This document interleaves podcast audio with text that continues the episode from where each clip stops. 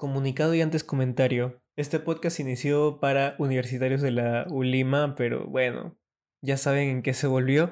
Si eres universitario de, la, de Lima, disfruta tus vacaciones, ya tocaba. Y nada, solo decirles en el comunicado, abro comunicado, abro paréntesis. Si tienen algún caso relevante que nos quieran contar, sobre todo peruano, que es nuestra especialidad, por favor, pásenlo por el DM o cualquier medio invocatorio que tenemos en Antena Oscura y con eso cierro el comunicado. Así es, ahora vamos con el episodio número 46. Bienvenidos a Expediente Oscuro, el programa donde todas las semanas Abelardo y yo. Hace dos días me llevaron en un carro y me metieron un cuchillo. La vida fue dura, no la llevaron. Abriremos los expedientes de algunos casos de misterio, crimen y terror. Negocio de tráfico de órganos y cada Maguire tiene una historia secreta de Avencia Mesa. Y los narraremos para que todos sean conocedores de estas historias que merecen ser escuchadas. Les iba a dar propuestas de insultos, pero mejor, mejor que ya ahora los nazis en History Son Dry. ¿Alguna vez se preguntaron de dónde salen estos cadáveres que Es usan? un tipo de micro- microcefalia, pero ahí con casos, microcasos. Abelardo, ya no comentes más, lo estás arruinando. ¿Cómo estamos, señor Abelardo? Buenas, buenas. Una vez más aquí con ustedes también. Bienvenidos a este gran programa, su show favorito de todas las semanas por Yes. Spotify, Apple Podcast, Google Podcast. Creo que no sé qué tantas plataformas de podcast hay que usen. Yo a lo A- mucho Anchor veo... creo que la rebota a 7, pero las otras Sí. no sé para qué O sirven. sea, lo que voy es, todos escuchan o por Spotify o por Apple Podcast. Claro. Y por ahí alguien raro, un alien por Google Podcast, que aunque no crean también existe. El así- Google Podcast creo que es para ponerlo en tu web, ¿no? No, no tengo idea, pero sé que hay uno que se llama Google Podcast. Así que si eres esa persona que nos escucha de Google Podcast, gracias. No sé cómo funciona tu plataforma. E- Eres, eres como nuestro afgano. Sí, eres como el rarito del grupo, pero la abeja negra, ¿no? Que no, no usa Spotify. Eh, Sí, si eres de Spotify y lamentablemente de vez en cuando se corta nuestra locución con un anuncio porque no eres premium, Rayos. pues lo siento mucho porque eso es lo malo de Spotify, te pone anuncios. Me parece Genial, que... ya te lo memorizas. Epidemic Zone. Pero bueno, este. Hoy día, como ven en el título, les he traído un caso casi legendario. Y disculpen si me escuchan un poco mal, un poco ronco, pero así es. Me ha atacado una vez más. Bueno, no, no una vez más. Es que la primera vez yo pensé que tenía, pero ahora es ¿Jorge se definitivo. No. Tengo el bicho. No. Eh, Cristiano Ronaldo. Cristiano Ronaldo. Está en mí. Sí, tengo COVID. Ya estoy en, en mi cuarto día y felizmente con vacunas, así que eh, no me ha atacado tan fuerte, pero definitivamente he sentido la pegada. Eh, No, no tienes COVID, ni cagando. Sí, sí tengo COVID. No, loco, ¿en serio? Sí, si te lo dije hasta por WhatsApp, ¿se dan cuenta? Abelardo ni se preocupa, yo mandé hasta mi prueba y todo. Sí, O sea, me, me, me altera porque Jorge es así bien precavido y puta. No, sí, pero bueno, algún día nos iba a tener que pasar a, a todos probablemente, al- si a, no, a uno te da, te dará, si no es este año, el próximo, el subsiguiente, porque así va a ser esta, esta enfermedad. Nunca hay que bajar la guardia, yo bajé la guardia Sí, no hay lamentablemente. que bajar la guardia. Podemos decir que el COVID no existe de, de bromita, pero en Sí, serio no. Sí, en, serio, es no. un tema. eh, lo más peligroso es no es tanto la enfermedad porque felizmente estamos vacunados y Son todo. las Las, secuelas, secuelas, ¿no? ¿no? No es divertido porque yo no sé qué secuelas tendré. Pero punto aparte de eso, porque sé que el COVID es un tema que están hartos todos ustedes y nosotros Yes. también, vamos de frente con nuestro épico caso. Que Abelardo creo que ni te acuerdas cuál era, ¿verdad? Eh, sé que, sé que es como, o sea, rima con el viejo chapatín, pero no es el viejo chapatín. Sí, es por ahí, algo como Chapatín. Eh, A ver, es el, la historia del gran Tatán. Así Sabía, es. e- era como un nombre viejo. Sí, sí, sí. Es que mira, si bien es cierto, hay ciertos personajes que son como memorables en la historia de cada país, ¿no? Algunos porque hicieron algunas hazañas increíbles o logros, ¿no? Otros también los recuerdan por sus horribles crímenes, ¿no? Que cometieron. Y pocos son los que son, cometieron estos horribles crímenes, pero más bien son recordados por sus increíbles hazañas. O sea, como una mezcla de el bien y el mal, ¿no? O sea, como- como, como el David y el Goliat, o sea, una hazaña, una hazaña así bien, bien got. Como, no sé, decir Lolo Fernández, el caso que rompía arcos. Bueno, En como, que, como sé. decir, o sea, mira, no, no estoy comparando para nada ese personaje con él, pero no sé, se me viene a la mente. eh, Pablo Escobar, por ejemplo, es un personaje que para nosotros, eh, fuera, fuera de Colombia, no fuera de Colombia, es un desgraciado narcotraficante, pero mucha gente en Colombia aún lo recuerda como su padrino, su uno, una, un gran personaje que los apoyó, los ayudó un montón, ¿no? Todo, Entonces- todo buen gángster una vez ayudó a su pueblo. Exactamente. Este, esta historia se trata de un buen gángster y lo van a ver. Eh, es un raro personaje que a pesar de ser un criminal, se le recuerda como un gran caballero y como un hombre carismático. Esta es la historia de un elegante ladrón que recorrió las calles de Lima en los años 40. Así que ahora sí, pónganse cómodos, Ay, qué loco. que a continuación abriré el expediente oscuro de Tatán, el ladrón más legendario de Lima. Sería piola es. que durante tu intro pongas. Durante tu intro pongas, pucha, la música del padrino. sí, pero no Cuando lo a hacer. Belardo descubre que es un gángster. La música del padrino. Eh, bueno, voy empezando ya la historia comentando que Tatán es un personaje tan pero tan popular, de verdad que es muy popular, ha tenido muchas crónicas e historias, que es complicado que su historia no parezca casi que una leyenda, ¿no? Ya hay varias cosas que podrían haber sido eh, maquilladas por el pueblo, ¿no? Como el típica Sí. señora que siempre menciono que se acuerda, ah, sí, claro, yo conocí a Tatán, que era mi vecino, que no sé qué, y que y no sabe si es legit lo que te está diciendo esa señora, ¿no? Sí. Así que tomen esto como la historia de una leyenda. O sea, algo que Claro. 50% real, 50% ficción. Yo lo he dejado así, no he intentado realmente buscar lo que es más, más, más real porque qué aburrido. Ahorita les voy a contar más que nada la parte chévere también, ¿no? Ajá. Construyendo al héroe. Tatán. Así es. Así que Luis Dunian Dulante se llama. Dunian, como se dan cuenta, es un apellido francés, mejor conocido como Tatán, ¿no? Se llama Luis. Él nació en Barrios Altos el 4 de marzo de 1925, hace casi 100 años. Se dice que su madre era una señora con aires aristócratas y que su padre era un médico proveniente de Francia. De niño se movía por su barrio como él quería, o sea, era un chivolo así de esos listos, de esos vivos, así súper Listillo. listillo, ajá. Eh, era muy bueno jugando fútbol y ya se van a dar cuenta de lo bueno que era jugando fútbol. Y mientras... Justo en, te- justo en esa época, hablando de padres, generalmente había, gente así descendientes directos eh, que, que se creían así la gran huevada, pues. Por lo menos mi, mi bisabuela era así, se creía la gran huevada. Era también ari- aristócrata y era, era, era racista. Claro, mira, acá, según lo que se pinta, la madre de, de este, este men Luis, ¿no? Luis Dunian, era un poco aristócrata, o sea, tenía linaje aristócrata, pero vivía en barrios altos, era de barrio, Ah, bueno. así que era como una mezcla. Y su padre, se dice, era eh, un alcohólico médico francés, que también era un malhumorado. Eh, así que ojo que todo esto que les estoy contando es de varias fuentes y aparte tiene un- una serie que la había guardado mira. más abajo para mencionarlo, pero en 1993 sacaron una serie corta de creo que 12 episodios que está todita en YouTube sobre la historia de Tatán. La ¿no? serie Esperanza un cae de risa. Como sabes En que realidad ese está bien Héctor hecho, Lavoe ¿ya? se perdió en el Perú. En realidad, esta sí está relativamente bien hecha. Me parece que tienen buenos actores. Se nota que es una serie antigua, ¿no? No, tiene, no Ah, es una producción de Netflix. Pero, este, ¿para qué? Me, me gusta más ese tipo de series a lo que hacen hoy en día con Sí. De Vuelta al Barrio, ¿no? O Al Fondo y Sitio, Rayos, la, es- la es- nueva. es un- o sea, desde mi perspectiva sé que hay gente que le gusta, pero es, creo que es un de- desperdicio de actores emergentes. Sí, exacto. Eh, o bueno, un reciclaje de combatientes y guerreritos en, actores, ¿no? Pero bueno, ya a punto aparte de eso, continuemos. Cuando ya Luis, ¿no? Nuestro gran, eh, todavía no conocido como Tatán, eh, tenía eh, 15 años, ¿no? Eh, ya era bueno y era un maestro en, en la pelea a puño limpio. Y también se decía que era un eh, gran peleador con la chaveta. La chaveta es este cuchillo pequeño que usan los, los choros, ¿no? Básicamente. Se dice que, que Luis era capaz de mover la chaveta de mano en mano eh, sin que tan rápido que no, no sabía el contrincante en qué mano La- tenía la, vez- chaveta, ¿no? Casi como La todo otra un vez mago. estaba chupando en la U en el PH y de la nada había un grupo que se estaba peleando de jodita, ¿ya? De bromita. Y se estaban grabando, se estaban grabando y, o sea, se enfrentan con el clásico gordo que es un posible psycho killer. Ven, ese gordo se comienza a pelear contra cinco. O sea, ese gordo no la ve y comienza a pelear contra pa, uno no se da cuenta que el segundo es diferente y el ter- tercero es diferente y se pelea con todos.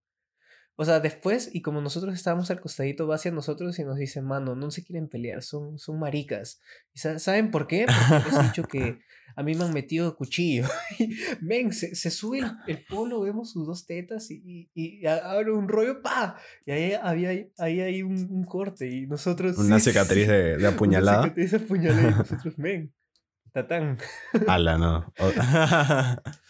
Sí, si yo puedo decirte, mira, es una cifra que me he inventado en la cabeza, pero estoy seguro que es así. Nueve de cada diez peleas nunca se dan, ¿no? Simplemente uno se queda ahí dando vueltas contra el contrincante, como que se van a tirar a golpes, pero ambos con, también con mi aguantan. con mi tío que es anestesiólogo de, de emergencias y dice que, o sea, la gente mayormente entra por, por ¿cómo se llama? Por impacto de cuchillo. Te apuñalas.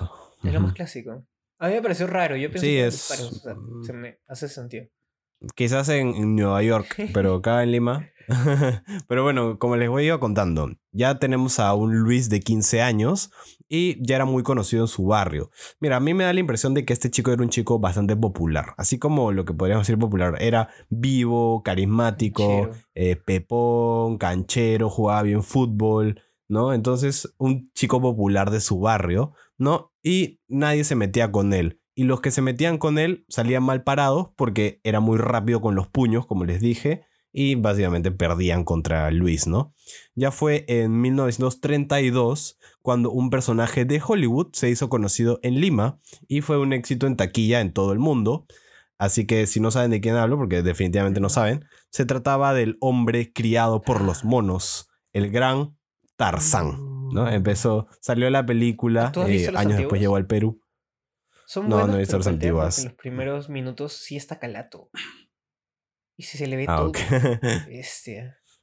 Bueno, para ese entonces todos los jóvenes hablaban de Tarzán, de sus aventuras, ¿no? Lo consumían tanto en la pantalla como en revistas, cómics, etc. Y a Luis le gustaba tanto este personaje que eh, también estaba afanado con Tarzán. Sin embargo, algo que no he mencionado hasta este punto ah. es que Luis tenía un problema de pronunciación en la R. No pronunciaba bien las R y las decía así como, R. Como un francés, porque su papá era francés, ¿no? Eh, que puede ser por eso, puede ser por X. ¿no? Sale de Tarzán, pero dicho así. Exacto. Ah. En vez de decir Tarzán, él siempre decía Tatán, ¿no? Entonces sus amigos un poco que se burlaban de él, pero al final le quedó estas palabras como apodo, ¿no? El tatán. Y desde entonces ya todo el barrio lo empezó a conocer como tatán. Ajá. Eh, sí, al final da miedo el nombre, pero cuando te enteras del origen es como se desinfla, ¿no? Ya cuando ya empezó a crecer, ¿no? Su adolescencia, a partir de sus 15 años, empezó su vida de criminal, ¿no? Eh, pero Tatán era un visionario. Visionario para su época, porque a diferencia de los ladrones comunes que robaban a personas indefensas en las zonas más peligrosas de Lima, ¿no? Las zonas donde la autoridad no, no llegaba mucho. Eh, Tatán, junto a un grupo de amigos que al final se convirtió en su pandilla, decidieron ir más bien a las zonas más caras de Lima, que en ese entonces era igual que ahora casi Miraflores y San pues. Isidro, y robaban en tiendas, ¿no? Eh, básicamente es junto a su pandilla que se unió un personaje muy conocido que se llama, eh, bueno, se llamaba Ernesto Jaramillo. Yo creo que, yo creo que es el personaje.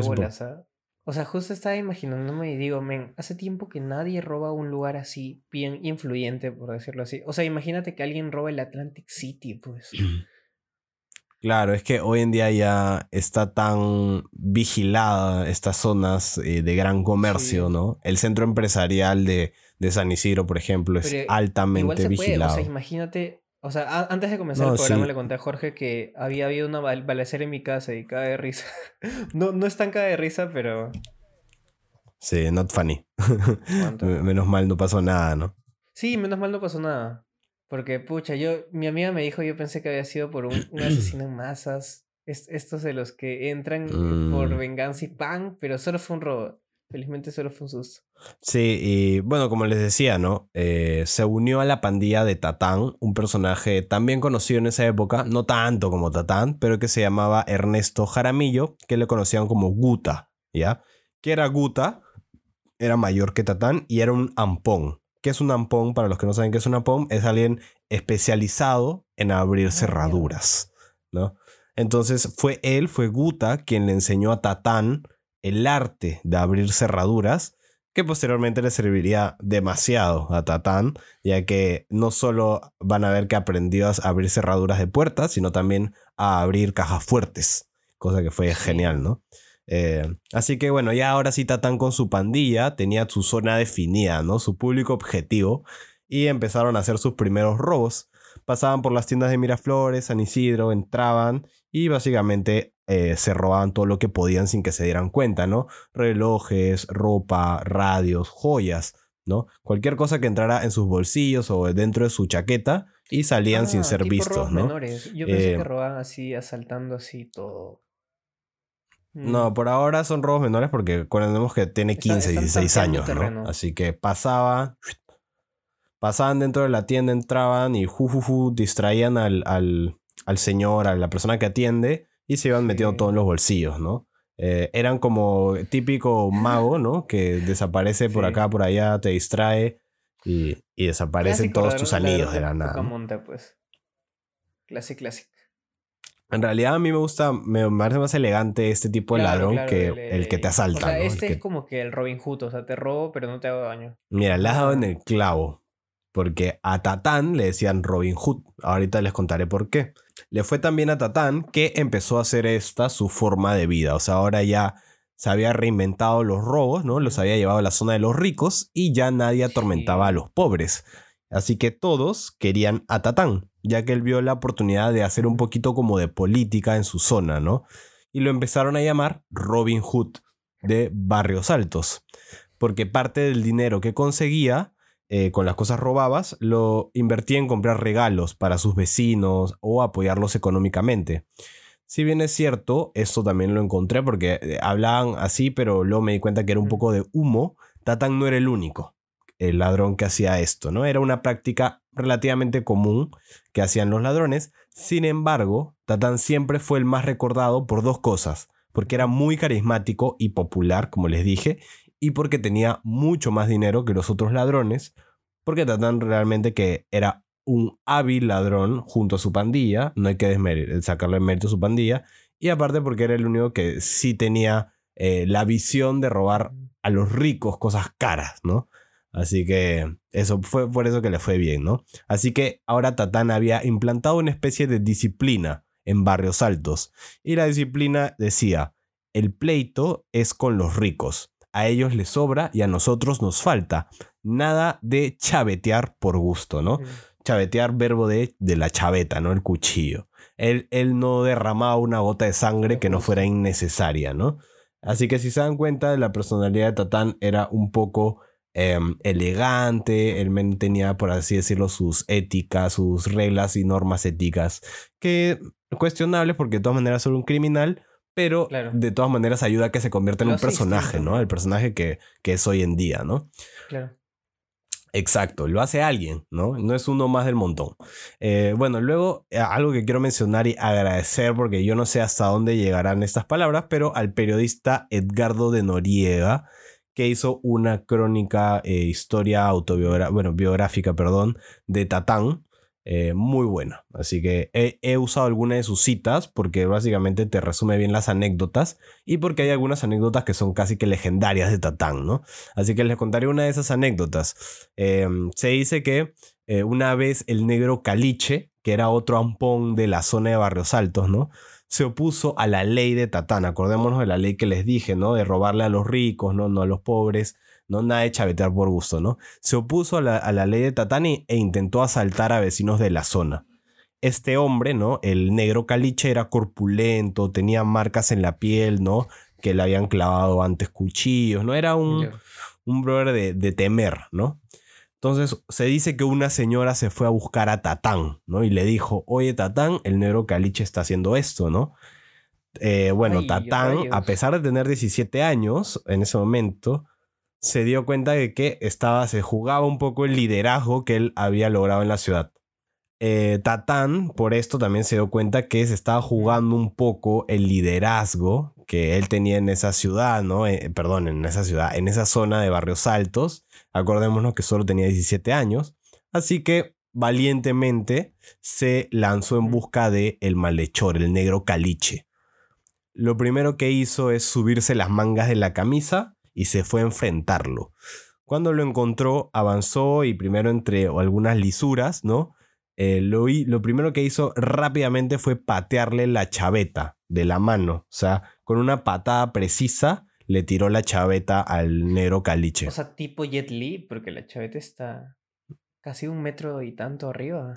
No, pero la chaveta, imagínate que la tiene en la mano, el men tiene las manos a la altura de la cintura y Tatán, Ah. pa, ¿no? Le tiró un... ¿Y qué hacía, qué hacía, qué hacía mi negro? Estaba, estaba ya choreando. Estaba, No, el negro eh, caliche O sea, está isofacto. Ponte ¿o que no? estaba tranqui en la calle, ¿no? Pero había intentado robarle a alguien de la zona de Barrios. Altos y, e ir en contra de la ley de Tatán, ¿no? O sea, nu- nuestro negro caliche era como una skin de Fortnite. La chaveta venía en su mano por default.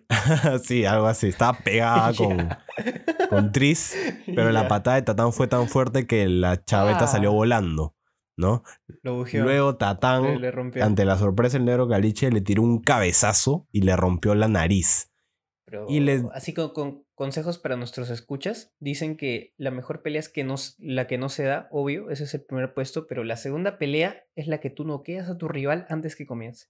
Sí, exacto. La mejor pelea es la que no te tocan. Simplemente. Tienes que dar los primeros golpes y acabar la pelea, porque esa es una real pelea. Luego le siguió Tatán dándole puñete furioso en distintas partes del cuerpo, hasta que ya el negro caliche no pudo y cayó al suelo, mientras que Tatán se quedó ahí, tipo, en pose de Mortal Kombat, que te quedas parado respirando, esperando que se levante. Y ajá, el delincuente derrotado solo atinó a decirle perdón, ¿no? Perdón, Tatán, ¿no? Así que, ¿para qué Tatán aclaró un punto bien grande en este momento, ¿no? Ya cuando pasaron los años, porque eso es una anécdota cuando Tatán tenía 17, Tatán ya era un hombre completamente hecho y derecho. Te Imagínense. iba a preguntar, en esa, en ese etap- en esa, en esos tiempos era clásico que todos lleven camisa, ¿no? Más o menos, ¿ah? Pero hablamos de Barrios Altos, así que sí habían polos eh, tipo camiseta, ¿no? Polos de tela algodón Ah, blanco, ¿no? Con algunos botoncitos al medio, quizás, ¿no? Para el cuellito. Ah, ese tipo. Ajá. Sí, sí, sí. Eh, Ese tipo era común. claro. Sí. Sin embargo, Tatán sí vestía trajes y camisa, los trajes más elegantes que te puedes imaginar. Él era un personaje. Imagínate este men veinteañero ya caminando por las calles con el traje de diseñador más caro que se te ocurra que había comprado con el dinero robado, ¿no? Y no solo eso, sino que caminaba con dos guardaespaldas. Tantán se había convertido en un sex symbol completamente. O sea, las mujeres limeñas, tanto de la zona de Barrios Altos como de la alta sociedad, lo conocían y se morían por Tatán, porque era el típico brother popular criminal, ¿no? Eh, fuckboy malote elegante, ¿no? Era un criminal con aire mafioso, aire de gángster, ¿no? Yo, yo creo que es un personaje de Quentin Tarantino. ah. No sé tú qué dices. Sí, sí, parece un poco un personaje de Quentin, pero realmente algo así era o algo así lo plantean, ¿no? Para este punto, su negocio ya no solo era robar tiendas, sino como te dije antes, ya hacer más atracos, ¿no? Eh, yo me acuerdo mucho, yo no sé si esto sea verdad, pero lo menciono. Mi mamá me, me hablaba sobre Tatán, ¿no?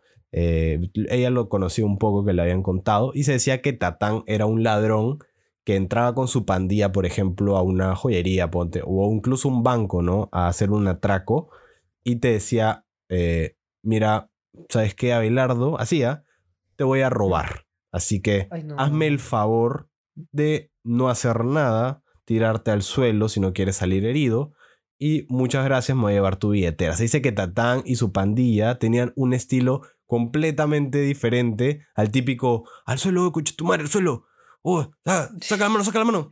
Así. Sino que te No pedían, listo, por favor listo. y gracias, con mucha elegancia, obviamente también imponente, eh, te decían que te iban a robar, ¿no? Se dice que así era el estilo de Tatán en sus atracos. Y aparte de esto, él era un ampón muy bueno ahora, así que sabía abrir eh, tanto cajas fuertes, cerraduras, cualquier cosa que se le cruzaba, Tatán las abría y robaba el dinero. Ya se ha ganado mi respeto. O sea, la intimidación nace de la seguridad, no de la intimidación por palabras. O sea, por Exacto, es como cuando llega el guasón, pues, ¿no? Eh, es un tal, Sí. tan personaje, tan fuerte su, su carisma. Su, su sola presencia. Su sola presencia. que diga de mal gusto Ajá. hacen que tú digas, me. Ya. No, Obviamente, a matar ahora". vuelvo a mencionar, yo no sé si esto sea fake o no, pero así se recuerda la leyenda, así que yo lo cuento así porque más chévere, ¿no? Ya si ustedes quieren ser más quisquillosos con la info, váyanse a Google y busquen, ¿no? Ya. tipo, yo acá he encontrado las cosas más interesantes que he podido sacar, ¿no? Eh, ya cuando eh, Tatán robaba todo esto, seguía con su mismo modo, ¿no? Eh, vendía las cosas o las regalaba y de paso también vivía bien. Se paseaba con las chicas más guapas de Lima, todos lo conocían, era lo máximo. Tatán era un pro. Recién fue ya en 1943 cuando Tatán fue detenido por primera vez.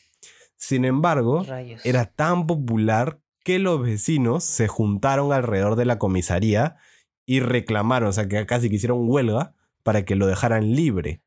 Así que bajo la presión, la policía no tuvo otra opción de dejarlo la- libre. la- la clásica que viene su vieja y dice, no, señor, señor, no, él, él no mata, solo roba. Algo así. Eh, pero imagínate, 45 mil señoras, ¿no? bueno, 400 señoras intentando que Tatán salga, ¿no? Imagínate una huelga en tu nombre, pues. Ala, sí. Bueno, eh, Tatán tuvo varias en realidad. Desde aquí, bueno, Tatán seguiría, como les digo, su vida de lujo, dinero, mujeres. Y, y lo, lo atraparon porque sí. Sí, lo atraparon porque sí, ya todos sabían que era la pandilla de Tatán, ¿no? Imagínate que la policía llega a investigar y te dicen, escúchame, vino un brother de Eterno a decirme, por favor, que le dé mi dinero, man. Ah, puta Tatán, man, es fijo. Sí. Me imagino, ¿no? Co- Como le dije a mi pana que robaban el tambo, man. Cuando se te hace costumbre y lo haces tan bien, al final te atrapan porque bajas la guardia. sí, bueno, Y quizás... lo atraparon a mi pana. Y, y Tatán debe haber bajado la guardia varias veces porque en realidad él iba y salía de la comisaría, de la carceleta. O sea, cada rato lo agarraban, lo reclamaban por él o hacía alguna artimaña, como lo que les voy a contar a continuación, y salía otra vez, ¿no? Eh, otra anécdota es que cuando cayó detenido, una vez la policía le preguntó, a ver, Tatán, si tú dices ser inocente, ¿de dónde sacas tanto dinero para comprarte los ternos que vistes? Porque son ternos finos de diseñador, ¿no? Y Tatán dijo, mi novia es una actriz argentina y me los regala, pero no puedo decir su nombre porque no, no se puede revelar, ¿no? Por decencia. Eh, Yo hubiera dicho, ¿han visto a esas 450 señoras afuera? ¿Han visto qué buenas son? Ellas han dado 50 céntimos de sus bolsillos. Ustedes vienen a decirme dónde he sacado la plata.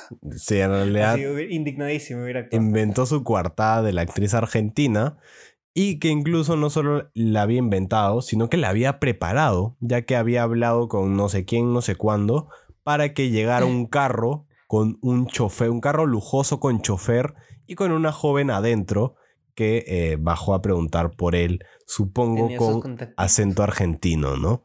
Eh, así que con eso los policías obviamente que le creyeron y dijeron, lo siento señor, no, no, pensamos que usted era un ladrón, pero al parecer es verdad lo que dice, ¿no? Esa, la plata que tiene es de su novia, ¿no? Así que adelante, ahí está la puerta, está su novia, su carro lujoso y su chofer esperándolo y lo dejaron libre otra vez. Así que Tatán hacía este tipo de cosas y entraba y salía de la cárcel a su gusto, ¿no? Eh, siempre se salía con la suya. También, eh, también cabe mencionar, había un abogado detrás de Tatán y no era cualquier abogado, sino que era un penalista muy popular en esa época y líder del APRA de, de en ese momento y fue senador. APRA era fuerte, ¿no? Sí, los- y que era senador, aparte había sido senador varias veces. O sea, estamos hablando de un personaje político importante y era el abogado de Tatán que se llamaba Carlos Enrique Melgar. Así que interesantísimo. Así que acá... Tatán tenía la ganza de los huevos de oro. Ajá, exacto. Así que acá voy a hacer un paréntesis. Si quieren ver cómo era Tatán, si quieren ver cómo era varias cosas de los que les he contado ahora, Carlos Enrique Melgar, el abogado, el líder de APRA, todo eso, en los show notes en nuestro Instagram va a estar disponible desde este momento que lo escuchan. Así que vayan a chequearlo, que ahí se los dejo. Eh, bueno, Tatán intentando mantenerse ya un poco alejado de la criminalidad porque sí se dio cuenta que ya era un poco en exceso de, de veces que entraba y salía. eh, abrió una carpintería, alucina. Ay, mira. pero no le fue nada bien. En realidad nadie, nadie le compró su- sus muebles. Así que luego decidió encontrar un trabajo decente como guachimán. Pero se dice que era tan popular que la gente se amontonaba a su alrededor para verlo, así que no podía hacer trabajo de guachimán. Así que Oh. dijo, ¿sabes qué? Ya fue, eso es una señal del destino, voy a seguir robando. Eh, Bro.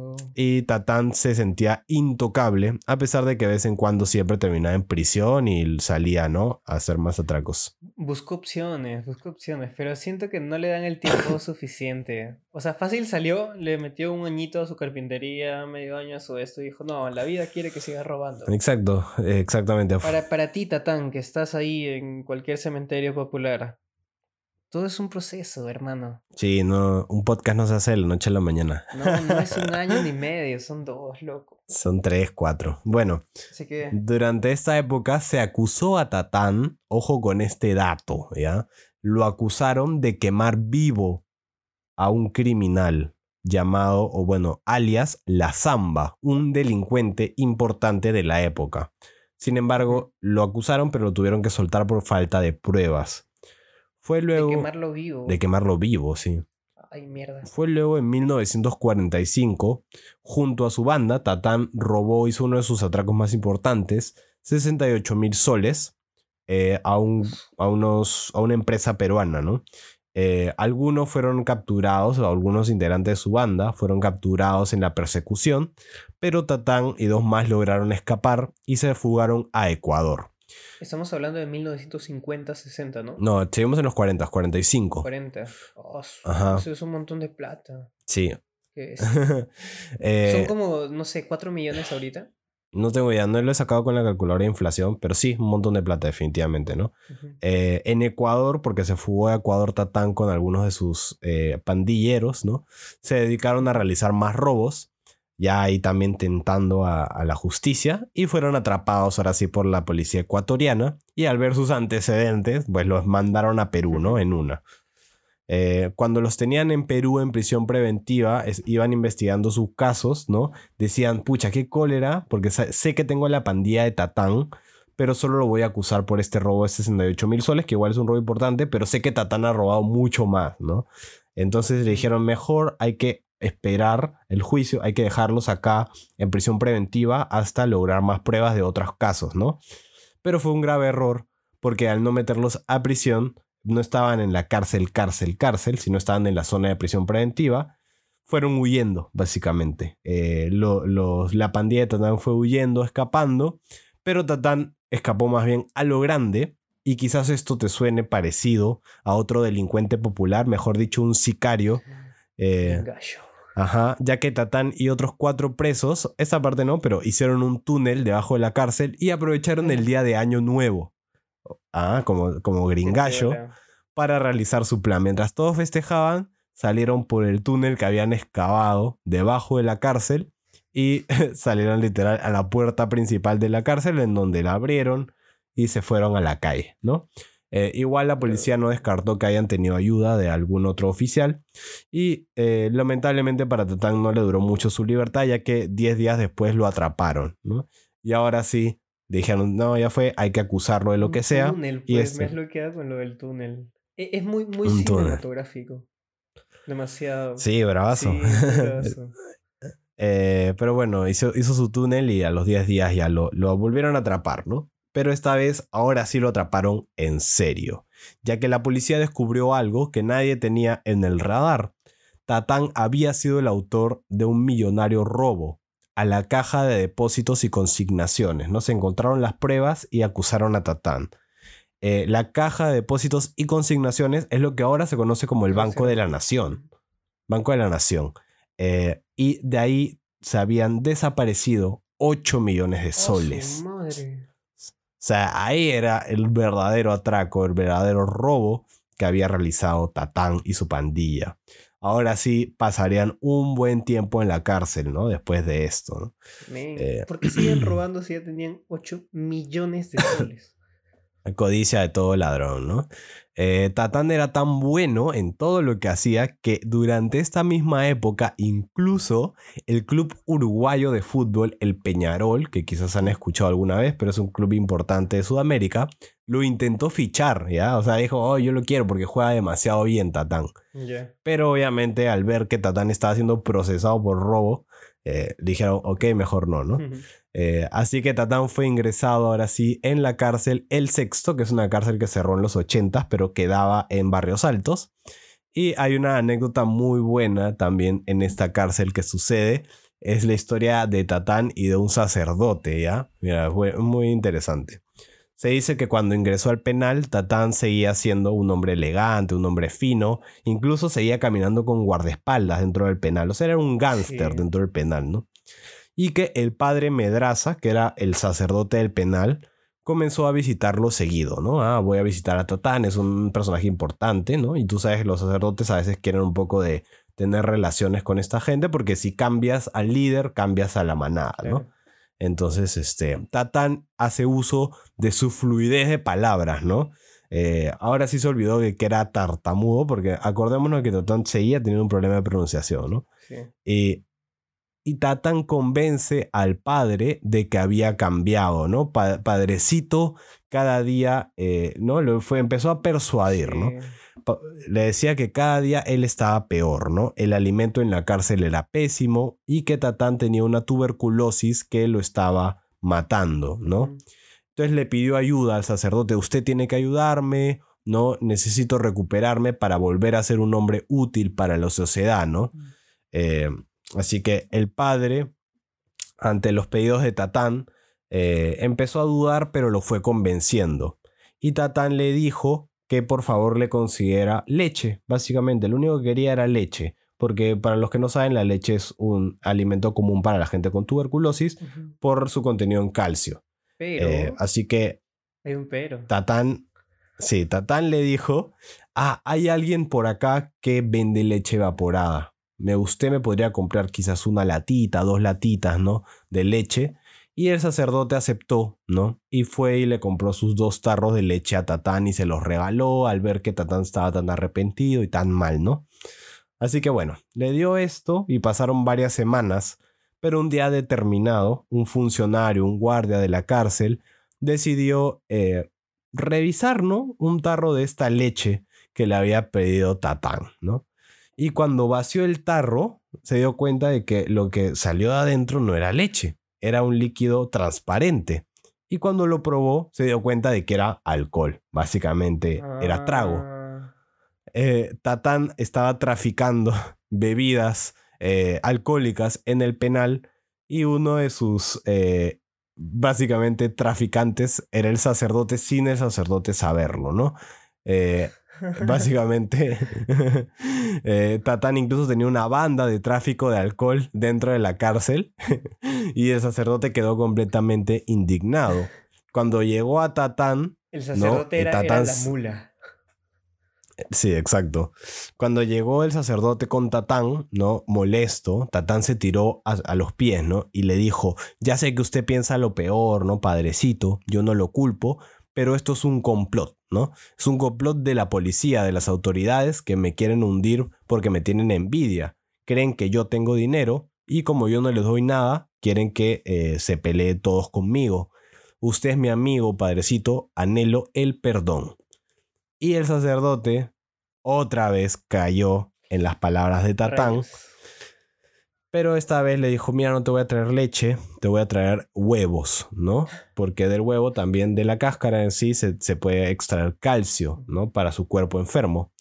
Así que el sacerdote le trajo los huevos, pero, ¿no? Porque Tatán le pidió huevos, ¿no? Pero esta vez rompió uno de los huevos, ¿no? Solo porque sí, ¿no? Porque era un huevo, ¿no? ¿Quién dice que... El sacerdote rompió. Igual. Sí, porque dijo. "Hmm, antes no revisé la leche, ahora revisaré el huevo. Y cuando rompió el huevo, dentro del huevo había alcohol. Así es, habían ¿Otra inyectado con una aguja hipodérmica alcohol en el huevo. y, y el sacerdote de nuevo iba a traficar más alcohol, ¿no? Eh, ahora sí, el sacerdote nunca más volvió a visitar a Tatán, ¿no? Y nunca más volvió a confiar en él, ¿no? Eh, pero eso es otra anécdota que se cuenta de Tatán aprovechando su carisma y su poder de persuasión para Poniéndome traficar. los zapatos de esas 450 viejecitas, Tatán solo estaba chambeando. Sí, Tatán quería ganarse un poco Sí, de, de dinero fácil, Sí. ¿no?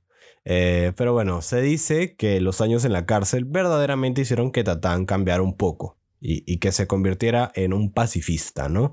Ya había, se había relajado, ya no intentaba nada, simplemente dijo, mira, voy a quedarme acá como un personaje que soy, ¿no? Y, y ya, ¿no? Se pasa la, pasaré un poco de mis años acá, ¿no? Eh, no fue hasta su muerte que volvería a tocar una chaveta, ¿no? Otra vez. ¿Y por qué? Porque ahora les cuento qué pasó la mañana de julio de O sea, con 1962. esto cerramos el expediente, pero abrimos el expediente oscuro, ¿no? Así es. Tatán estaba saliendo de la ducha cuando, sin previo aviso, se imagínate que tú estás saliendo de la ducha tranquilo, sintió una estocada, una Mierda. apuñalada, una clavadura de chaveta por detrás, en la espalda, que le atravesó el costado, básicamente. ¿Quién era quien portaba esta chaveta? Uf, no, no era el sacerdote. El autor del crimen se llamaba Javier Peralta, que lo conocían alias La China. ¿Y quién era pues la China? La China era la pareja de la Zamba, el que Tatán supuestamente había quemado vivo hace algún tiempo. Mierda. Esta es una pinche película de Quentin Tarantino. Esta, la china es Kill Y aunque no lo crean, porque quizás no se han dado cuenta, la China y la Zamba, eh, ambos eran pareja, eh, pareja homosexual, ¿no? Y eran eh, básicamente, supuestamente Tatán había matado sin pruebas, pero eh, lo más probable es que sí sea real, a la Zamba, ¿no? Y por eso la. China se había vengado. Hay otra versión ya de la muerte de Tatán, que sale en la serie también por si la quieren ver. En realidad, el capítulo, el episodio 1 empieza con la muerte de Tatán y luego vemos una retrospectiva, ¿no? Y ahí vemos a la China y a Tatán, ¿no? Eh, peleando. O sea, es como se encuentran, se encaran y la China saca su chaveta. Y Tatán sin chaveta, sin nada, eh, empiezan a pelear, ¿no? Pero de todas maneras, la China gana, ¿no? Y lo mata a Tatán.